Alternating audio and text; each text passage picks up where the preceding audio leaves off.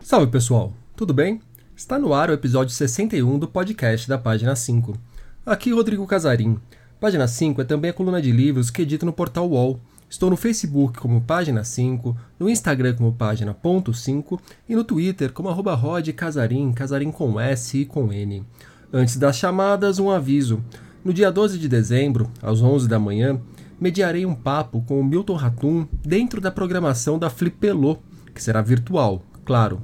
Coloquem na agenda. Agora sim, vamos aos destaques desta edição.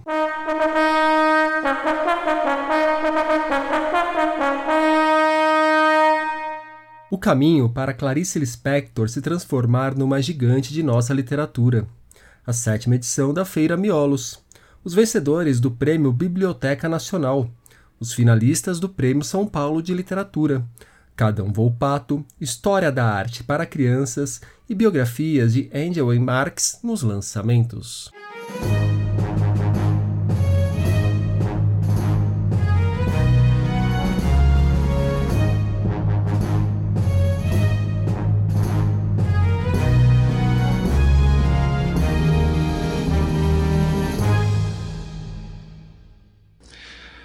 Clarice, a partir de qual momento você efetivamente decide assumir a Eu carreira de assumi. escritora?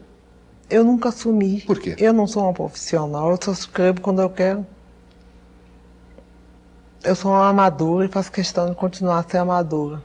Profissional é aquele que tem uma obrigação consigo mesmo, consigo mesmo, de escrever. Ou então com o outro em relação ao outro. Agora, eu faço questão de não ser um profissional, para manter minha liberdade. É, a sua produção ocorre com frequência? Ou você tem períodos de produzir Tem período. intensamente? Tem período de produzir intensamente e tem períodos hiatos em que a vida fica intolerável. Esses hiatos são longos ou não? Dependem, pode ser longos e, eu vegeto nessa, nesse período.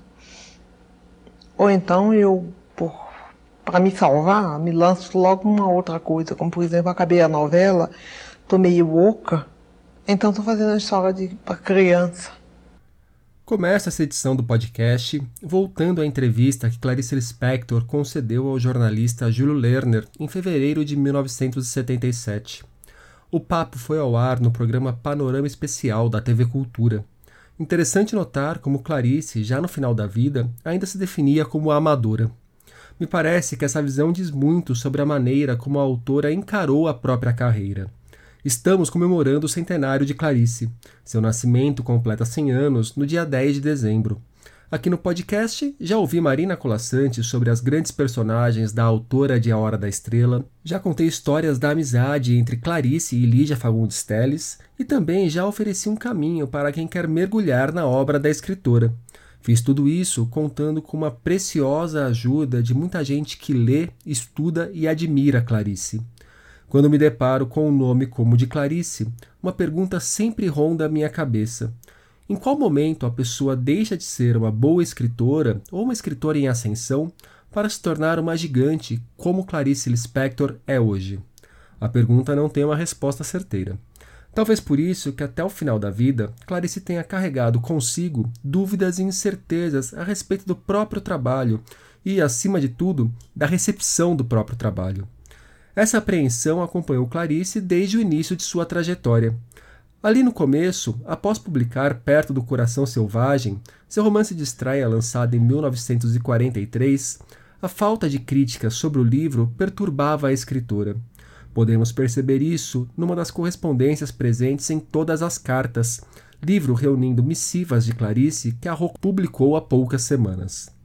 Numa mensagem escrita em junho de 1944, a jovem escritora pede opinião sobre seu trabalho a um já consagrado Mário de Andrade. Ouçam só.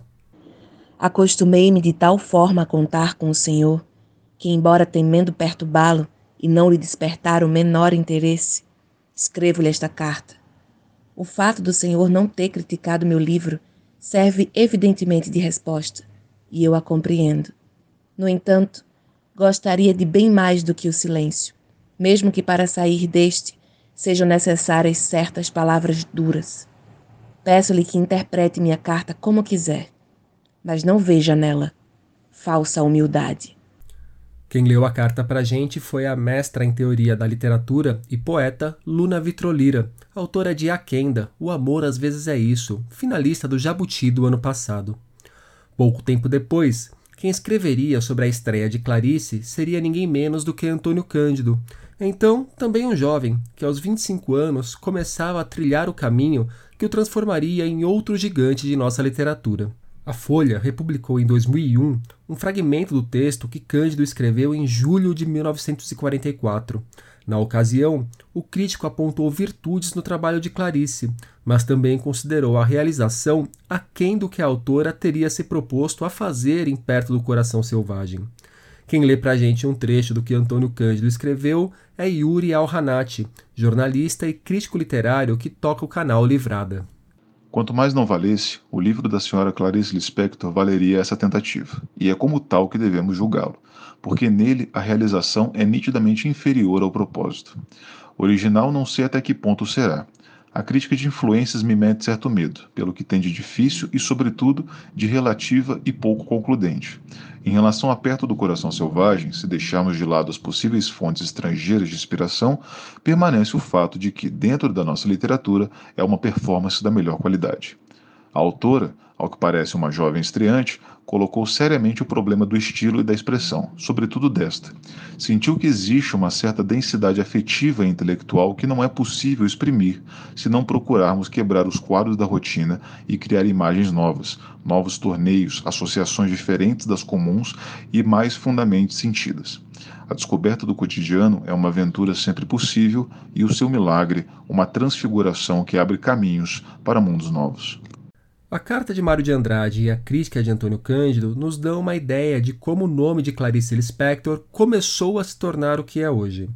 Quem recentemente se debruçou sobre parte desse processo foi a pesquisadora Ana Elisa Ribeiro. A Ana é doutora em Linguística Aplicada e lidera o grupo de estudos Mulheres na Edição. Ela acaba de lançar pela Macabeia o livro O Ar de uma Teimosia, no qual analisa as publicações e as dificuldades de legitimação de três escritoras, Henriqueta Lisboa, Lúcia Machado de Almeida e, claro, Clarice Lispector. Fiz a pergunta-chave para Ana Elisa. Em qual momento a Clarice deixa de ser uma autora em ascensão para se transformar numa gigante? A partir disso, ela nos dará um ótimo panorama da trajetória, dos percalços e dos incômodos da própria Clarice e de características do mercado editorial é muito difícil falar o momento em que um autor, né, ou uma autora deixa de ser um escritor em ascensão para virar um gigante. Isso aí pode não acontecer nunca, inclusive. Tem umas figuras que conseguem fazer esse trajeto. É, é o caso da Clarice Lispector, claramente, né, porque ela tem um tamanho até muito maior do que muitos que são já legitimados, canônicos e tal. E aí muita coisa tem que acontecer, inclusive o trabalho das editoras, né? É, principalmente depois da morte do autor, né, como que ela é traduzida, enfim. É, pelo, pela trajetória dela, assim, ela foi. É legal a gente pensar que mesmo gigantes como ela têm um início, né? Tem uma fazem um esforço, têm suas redes intelectuais para conseguir chegar à, à própria publicação, chegar ao livro, né? a gente às vezes acha que aquele autor, né, tudo foi fácil para ele, ele é, tinha, né, estava no lugar certo, na hora certa, com as pessoas certas, em alguma medida pode até ser, mas a gente, é bom, eu acho, a gente olhar para essas trajetórias. Então você vê que a Clarice é, tinha uma ansiedade por publicação, ela achava tudo muito demorado. A gente tem que pensar que na época ali, no, no, no meados do século XX, a gente tinha uma situação assim, menos editoras, né, muito mais é, concentrada geograficamente do que hoje.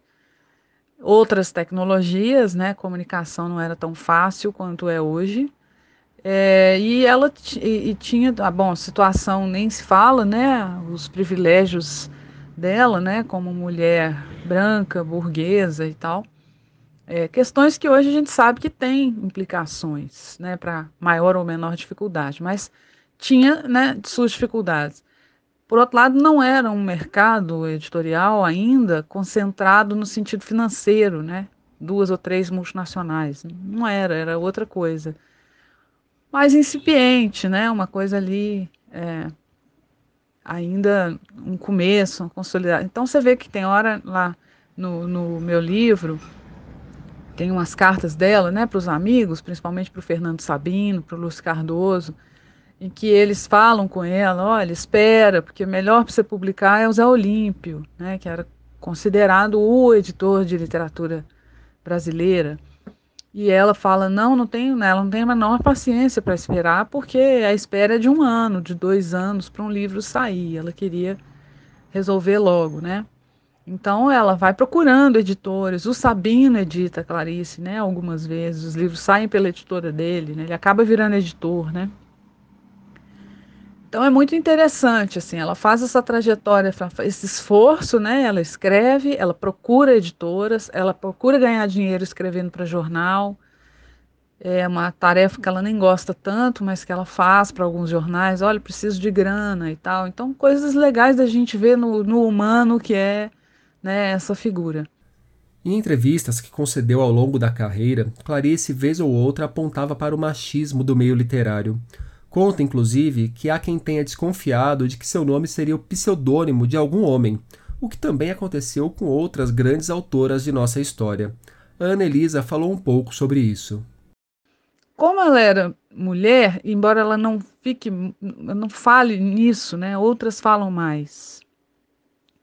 Ela pode ter passado por dificuldades é, que tem a ver com isso, né? Da acreditação de uma mulher a Raquel de Queiroz, anterior a ela, né, bem anterior, passou por esse tipo de dificuldade de acreditarem que o texto era de uma moça. Né, é famoso isso, né, o Graciliano Ramos duvidando, achando que era um pseudônimo feminino para um texto de um homem. É, tem essa situação, mas a, a, Clarice não, não fala nisso muito, mas se a gente for olhar, por exemplo, a Cecília Meirelles reclama, a Henriqueta Lisboa reclama, né? Essa coisa assim, você publica o livro e ninguém fala nada. A crítica é toda masculina, quase toda, e ela olha aquilo com um certo descrédito, né? Então essa dificuldade da mulher chegar em, pé de igualdade, né, com o mesmo respeito que é anterior até à leitura. Então, ela encontra adversidades daquele momento histórico, do fato de estar fora do país durante muito tempo, da dificuldade de encontrar um editor que publicasse rápido. Né? Tem uma carta dela que ela fala: não precisa ser rápido, não, é, é? não precisa ser bom editor, tem que ser rápido. é muito interessante. É, e a gente vendo de hoje é que atribui às dificuldades que ela teve alguma coisa que pode ter uma perspectiva de gênero, claro que pode, né? Provavelmente tinha. No caso dela ainda é mais suave, mas tem casos, né? Ela estava cercada de homens que acabavam é, atuando como agentes dela. Né? Outras não tiveram isso. No pós-fácil de O Ar de uma Teimosia, Constância Lima Duarte aponta que Ana Elisa Ribeiro toca numa questão crucial em sua pesquisa: o sistemático apagamento da memória literária de tantas mulheres que, apesar de uma trajetória intelectual ativa, de obterem reconhecimento em vida, após a morte costumam ser esquecidas, nunca mais editadas, nem mesmo mencionadas nas histórias literárias. Essas mulheres, ainda nas palavras de Constância, sofrem um memoricídio. Clarice conseguiu escapar desse memoricídio. Ela ficou bastante conhecida em vida, mas após a morte, seu nome, respeito e admiração pela sua obra passaram a crescer cada vez mais. É um processo contínuo e poderoso de consagração, diz Anelisa. E ela fica conhecida em vida, né? Em vida ela já é uma escritora consagrada, mas depois ela se consagra ainda mais, né? Quando ela morre, é, os livros dela continuam sendo tratados, editados, promovidos, né? Isso é importante. É, tem escritor que ninguém cuida disso depois, né? Ela é uma figura que foi parar nos livros de escola, né? Nos livros didáticos, uma autora é, conhecida, então ela fica com um nível de popularidade mesmo, mesmo que a pessoa nunca tenha lido um livro dela, a pessoa sabe que Clarice Lispector é uma escritora, né? Então é interessante né? mas não dá para dizer, nesse momento ela deixa de ser em ascensão. Né? Ela vai se consagrando, e no caso dela, de um jeito muito, muito poderoso, não é, né? Se a gente for contar aí nos dedos, né, que tem essas figuras do tamanho dela. E do tamanho dela não só no Brasil. Hoje Clarice é um sucesso também em outros cantos do mundo. E hoje a Clarice tem um tamanho para, bom, para literatura brasileira nem se fala, né? Ela é uma das poucas mulheres que estão lá no auge do auge. E foi transformada nisso, porque vira uma imagem dela, né? É, no mundo, ela é muito traduzida. O que eu posso dizer é que ela é conhecida em muitos lugares, traduzida em muitos lugares. E, por exemplo, na Argentina ela é um sucesso. Né? Ela tem vários livros traduzidos na Argentina principalmente por uma editora lá, é uma editora importante, de, já tem mais de 50 anos a casa, chama Corregidor, é, que tem uma, a Clarice como um de seus carros-chefes né, de literatura estrangeira né, para eles, e você chega nas livrarias, ela está ali na frente, né, nas, na vitrine, né, aquele monte de livro da Clarice, um sucesso total, assim. É, então, no espanhol, isso acontece, né? Então ela, ela é maior do que uma escritora brasileira, mas é importante frisar essa esse trabalho constante de edição sobre ela, sobre os livros dela, etc. Super estudada, né? Essas coisas todas vão contando para sustentar a pessoa, num, sustentar esse autor, essa autora num certo lugar, né? Então tem muita gente trabalhando para isso. Né? Ela é muito estudada na academia, por exemplo. Ela tem especialistas em Clarice Lispector. As pessoas falam muito nela. Agora fazendo 100 anos, não sei quantas lives sobre ela. Então ela continua é muito frequente, né, nas coisas. Faz muita diferença para o trabalho sobre um autor, sobre a obra dele. Um autor pode ser esquecido se, se esse conjunto de coisas não opera a favor dele, né? Então é isso, é muito fascinante, né? Mas não tem receita de bolo, não dá para dizer faça assim que você vai virar uma Clarice Spector. né? Só saberemos lá na frente e aí algumas pessoas vão analisar quais qual conjunto de coisas, né, fez aquele, aquela autora, aquele autor chegar ali. E nessa falta de receita, volto a Clarice. Volto àquela entrevista que ela concedeu em fevereiro de 1977. Aqui ela fala sobre os trabalhos rasgados, os escritos que não lhe satisfazem, os períodos de morte. Na sua formação como escritora, quais aqueles escritores que você sente que realmente influenciaram, que marcaram? Eu não sei realmente, porque eu, eu misturei tudo. Eu li livro, romance de para mocinha, livro cor-de-rosa, misturada com Dostoiévski. Eu escolhia pelos, os livros pelos títulos. E não pelos autores que eu não tinha conhecimento nenhum. Misturei tudo. Fui ler aos 13 anos é Hermann Hesse, tomei um choque. O Lobo na Steppe. O Da Steppe, não sei. Aí comecei a escrever um conto que não acabava nunca mais. Terminei rasgando e jogando fora.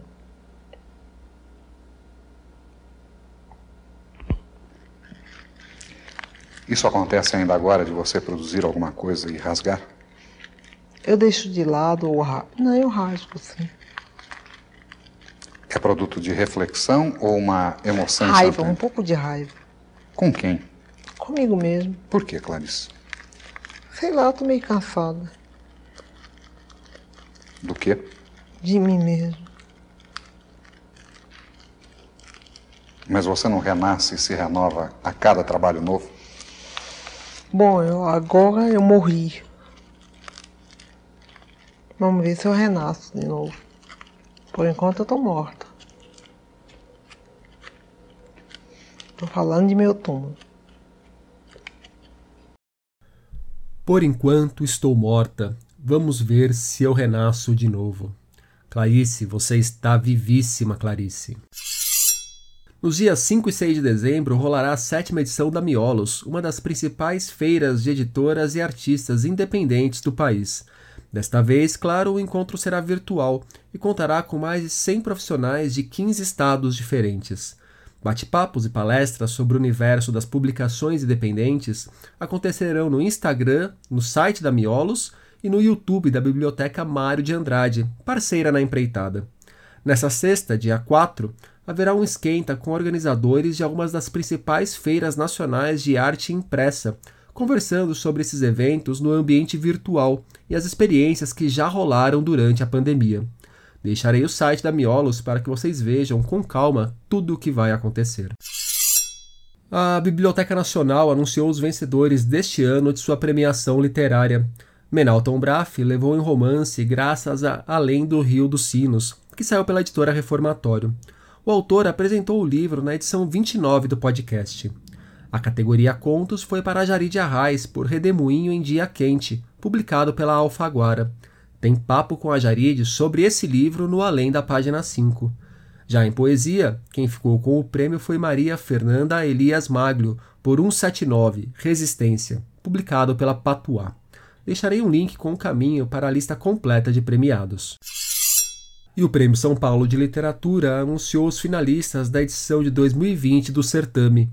Na categoria Melhor Romance de Ficção temos Adriana Lisboa com Todos os Santos, Cláudia Lage com O Corpo Interminável, Javier Contreras com Crocodilo, João Carrascosa com Elegia do Irmão, Joca Rainer Terron com A Morte e o Meteoro, Julian Fuchs com A Ocupação, Maria Valéria Rezende com Carta à Rainha Louca, Milton Ratum com Pontos de Fuga, Patrícia Mello com Mulheres Empilhadas e Paulo Scott com Marrom e Amarelo.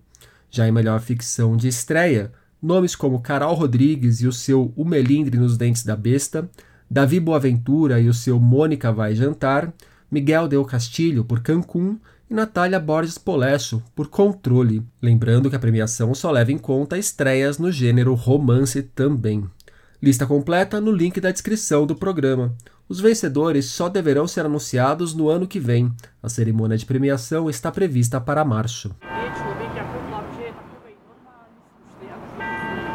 Jornalista, ex-apresentador do Metrópolis da TV Cultura e autor de livros como Pessoas que Passam pelos Sonhos, Dezembro de um Verão Maravilhoso e A Sombra dos Viadutos em Flor, com o qual foi finalista do Jabuti de 2019.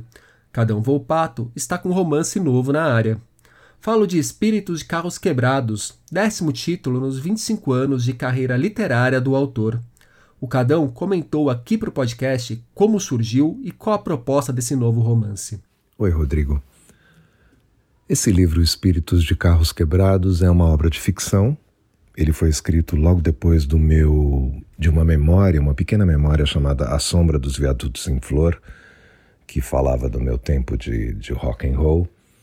E eu me lembro que uma das razões para ter escrito esse livro foi o impacto que uma exposição teve sobre mim, uma exposição de fotografias do fotógrafo suíço Robert Frank, é, chamada Os Americanos, aí no Instituto Moreira Salles, em São Paulo. E me chamou muito a atenção porque havia uma ala nessa exposição em que ele mostrava as fotografias de família dele. E a partir dessas imagens que eu achei muito fortes e ao mesmo tempo muito inspiradoras, eu escrevi uma dessas histórias porque na minha cabeça o livro se divide em três partes, mas seria uma espécie de tríptico, vamos dizer assim, que é aquela coisa medieval dos quadros divididos em três partes e que juntos eles dão uma ideia só. O livro, na minha opinião, é, ele é isso. São três histórias que se relacionam completamente e dão uma imagem só. Essa imagem, para mim, é a imagem é, de velhos amigos é, a caminho da velhice. O autor também falou sobre outras referências e o tom ou espírito do livro.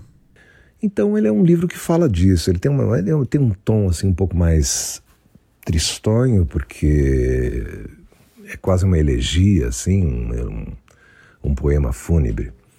Embora ele não tenha essa linguagem poética carregada, não se trata de prosa poética, não é nada disso, mas ele, ele tem esse espírito que é um pouco o de pessoas que estão na minha idade, eu tenho 63 anos, elas estão se aproximando da velhice muito fortemente, né? Hoje os 60 anos são os novos, sei lá, 50, né? Mas mesmo assim, é a faixa de idade dos meus amigos. É um pouco um retrato da, da minha geração, e só que assim, com um uso completo da imaginação. E eu ali no, ao final do livro eu coloco essas referências porque eu achei muito importante abri-las, sabe? Então você tem aí desde mangás de um cara admirável chamado Jiro Taniguchi, que fez um mangá lançado no Brasil chamado O Homem que Caminha, que é pura imagem e eu acho maravilhoso.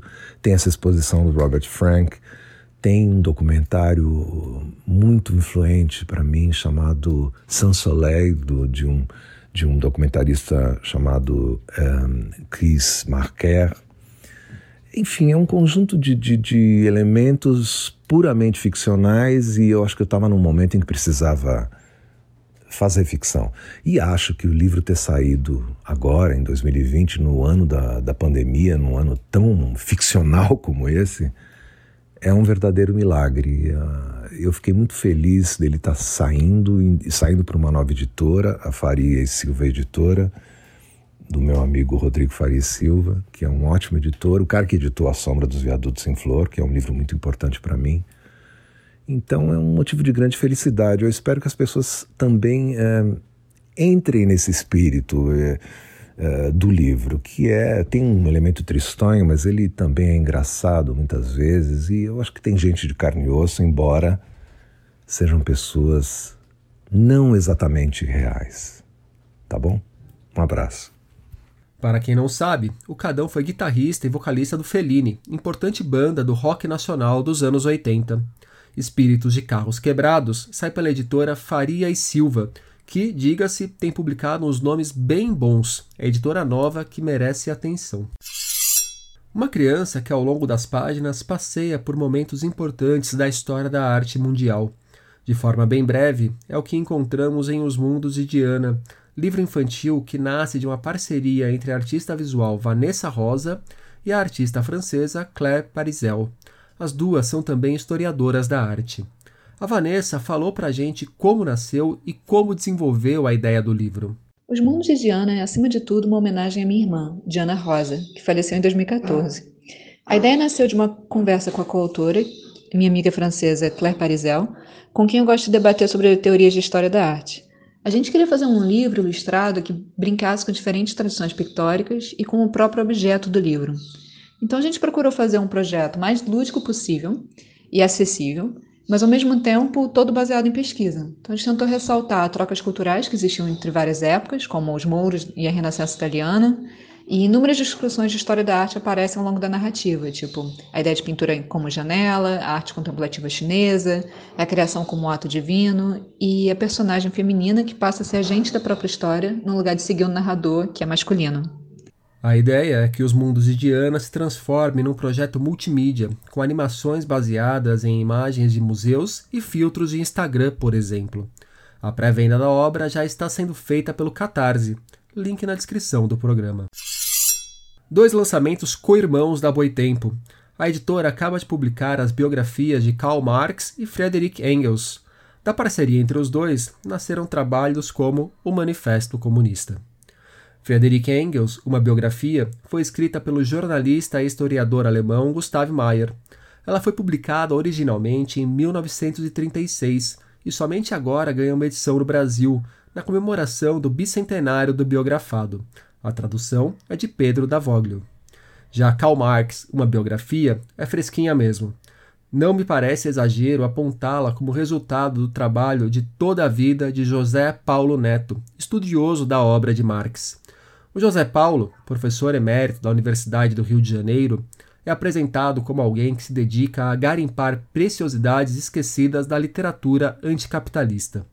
Karl Marx, uma biografia, é daqueles livros que impõem respeito. São 816 páginas, mais de mil notas de rodapé, que na verdade estão no final do volume, dois cadernos de imagens e uma bibliografia que forma um pequeno calhamaço. E nos últimos dias, na página 5, nós tivemos destaques da Comic Con deste ano e destaques das edições virtuais da Flip, da Flipelô e da Bienal do Livro de São Paulo. Por hoje é isso aí, pessoal. Indiquem tanto o podcast quanto a coluna para os amigos e inimigos. Um abraço, um beijo, um aperto de mão e até a semana que vem.